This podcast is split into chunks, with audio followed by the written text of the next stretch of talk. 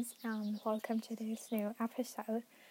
It's a really stressful period of time for me right now because there's a lot going on and I have to do a lot of stuff. But currently, I'm sitting outside, so if you can hear like any sounds in the background, maybe a bird or something, this is the reason why. So, today is Tuesday, so tomorrow this episode will be online. Like, as you know, every Wednesday there are new episodes, so don't forget.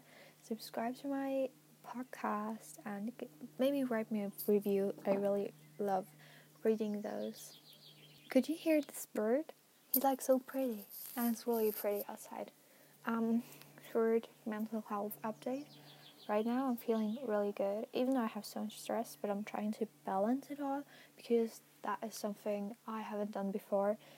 And I felt really bad in those times, but now I just realized that my mental health is my priority, and in general, I never really looked after myself because I always prioritize school, but in the end, I kind of mentioned that in the happiness episode, I guess. So if you haven't listened to that, um, it's my totally favorite episode. Go listen to it; it's so good.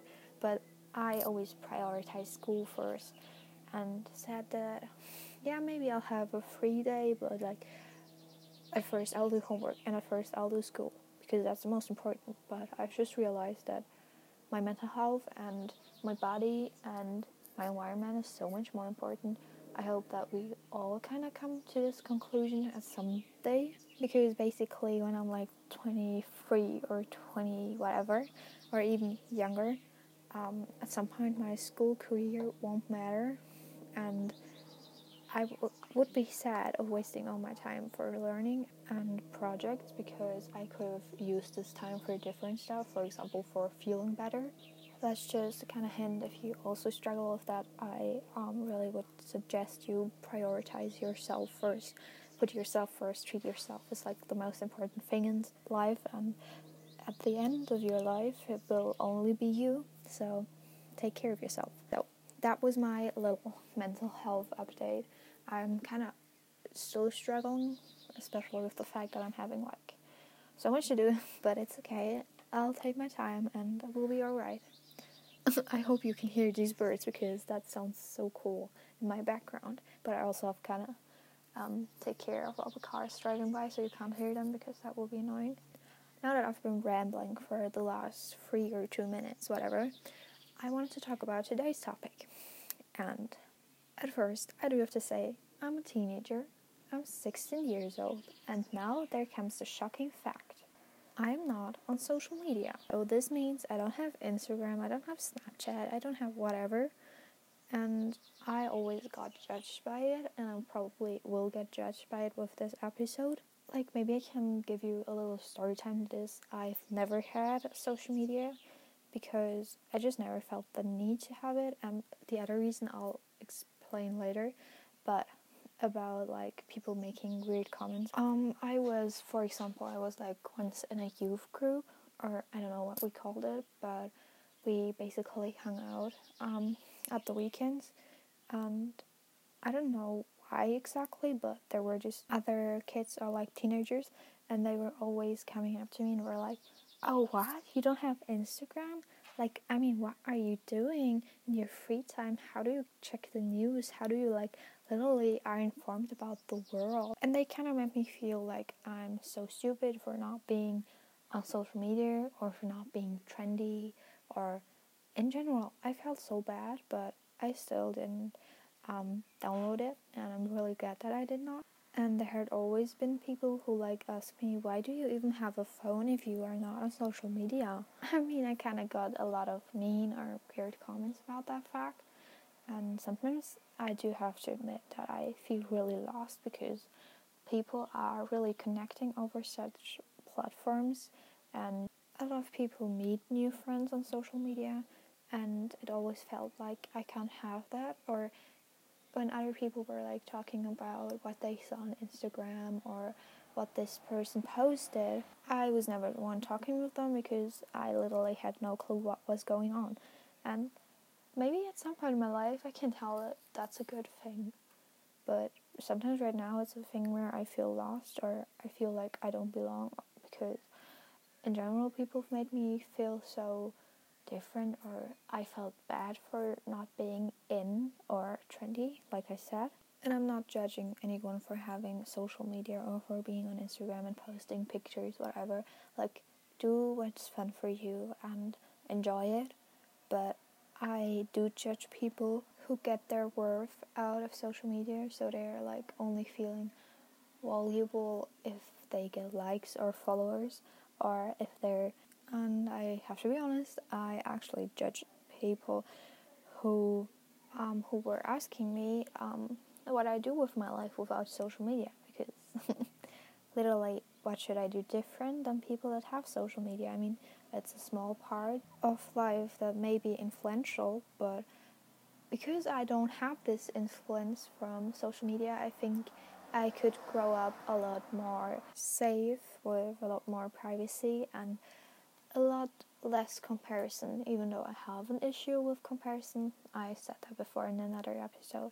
And that was also a reason why I would never get social media, like not right now at this age. I don't know if my opinion will ever change, but because I'm always feeling so bad about literally everything on myself, I don't want to see pictures of other people the whole day who look like they're perfect and whose life are so interesting and they're doing so much stuff and they're looking so happy in every picture and I just feel lost and alone because I don't have to say this to you because we all know that um, social media is not the reality and these people feel also lost and insecure and alone but I don't think it's a thing for me. I could never imagine myself posting a picture of myself because first of all, sometimes I'm thinking like, yeah, that would be the perfect Instagram picture to post, whatever. But I'm like, these are mostly the pictures on which I don't look like myself or I'm having the best time of my life. Like, you would never think of posting a picture where you are lying on the ground crying because you don't feel as worth as other people around you or where you had a fight with someone.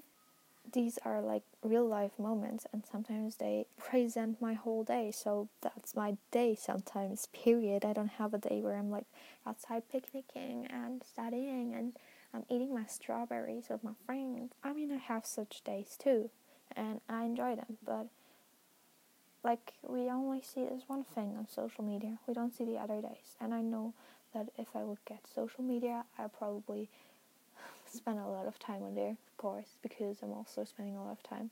Oh, I have Pinterest. Is that social media? Maybe. So I spend a lot of time on Pinterest, and sometimes I yeah I compare myself, and I feel bad if I see people with perfect bodies, which are not perfect because we only see the perfect picture of the body, and the body itself is just as perf- perfect as you consider it yourself when it's your own body.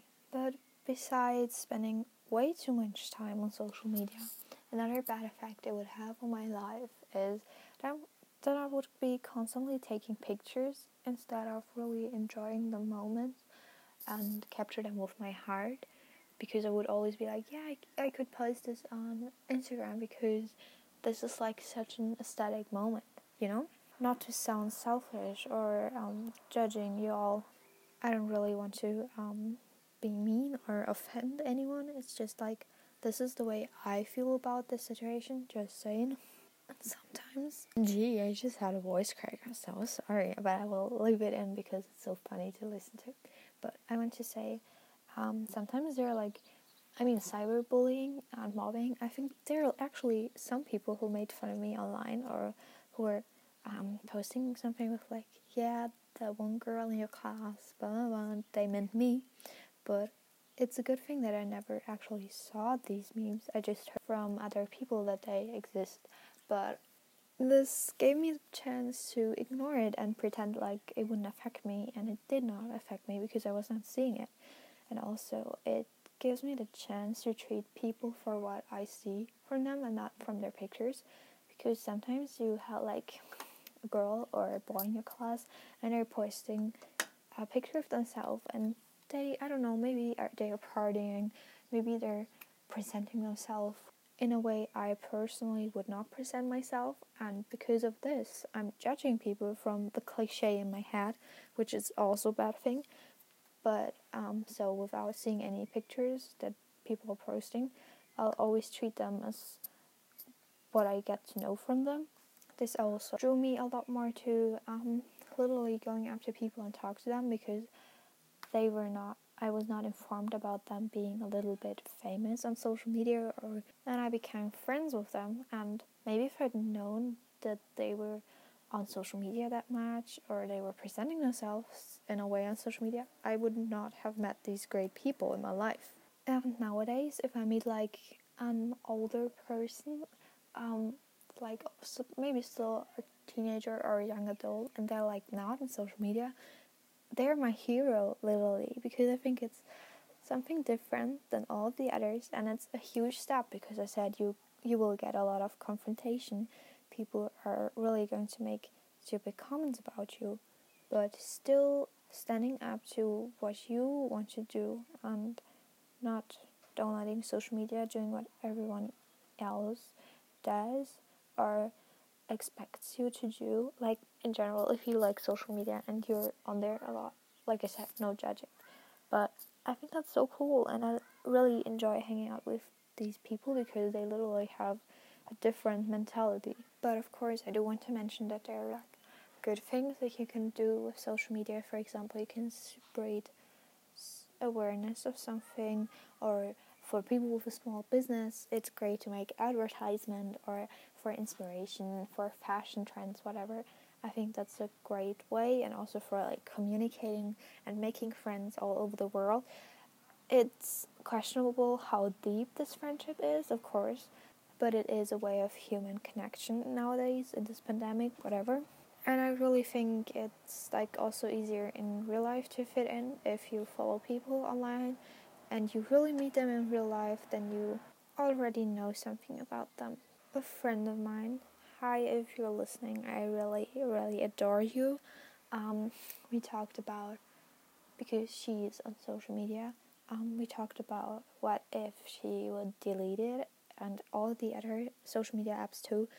Who would be the people who really um, take the time out to call her or write her a letter, even if her phone's not working and they're reaching out because she means a lot to them. And who are the people who are only in contact with you because it's like easy, it's just a snap or sending you a short message, a DM on Instagram saying hi, how are you? And sometimes these people are not a lot because we're so used to having a lot of friends online, but in real life, there are just a few who will like stay in contact with you and who will literally do everything to get to meet you in real life because you mean a lot to them. That's also real friendship, I think. So, last but not least, I I don't know if I can say I have tips for people who are like really um addicted or no, not addicted. I'm sorry, who are really influenced in a negative way by social media. But I never had the experience, so like the full experience of actually having everything downloaded. So I don't know if I'm able to give you tips, but I wanted to talk about this too, so here we go. Um, I heard from a girl that when she has a test or an important thing upcoming that she needs to focus on, she does not delete like the app totally from her phone, but from her home screen. Like I think with most phones you can do this, so it's still on your phone, but it's not on your home screen and you don't see it as often, so you won't spend so much time in these apps, you know, or in general, if you take a look at a, at your screen time and you see which social media app has like took the most time away from your day, then think of all the things you could have done instead, and maybe try to like I know with iPhones you can make like limits for a certain app, and I mean if you really want to get better, you will do this for yourself Believe me, once you start using this time you use for social media, you can do a lot more things, and it's really mind blowing what you can do. You can even start a new hobby.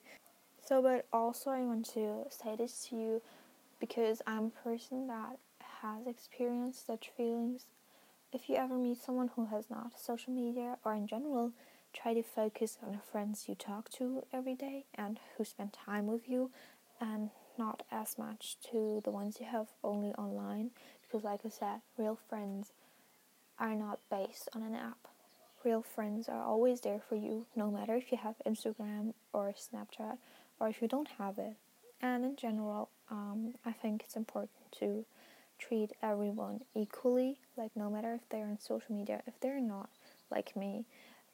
I think it was not the nicest way of making me feel uncomfortable because not having social media and so I think just respecting everyone's decision because it's our own decision if we want to be influenced by social media or not and that's okay and I also I'm trying to respect that. And please do know that you're worthy and you deserve so much either way if you have social media or not people love you so with that I wish you have a really great day, night, whatever. I usually, no, not usually, but like sometimes I like listening to podcasts when I go to bed, like before I go to bed, um, before I sleep. Sometimes I like oversleep than the rest of an episode, but it's like really calming listening to people talking. But so if you did that, I or maybe you want to try it. That's a good idea.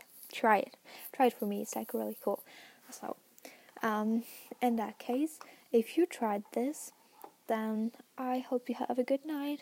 Sleep well. And then, my dear friends, we will hear us in the next episode on Wednesday. Please don't tune in, that's a lot of fun for me.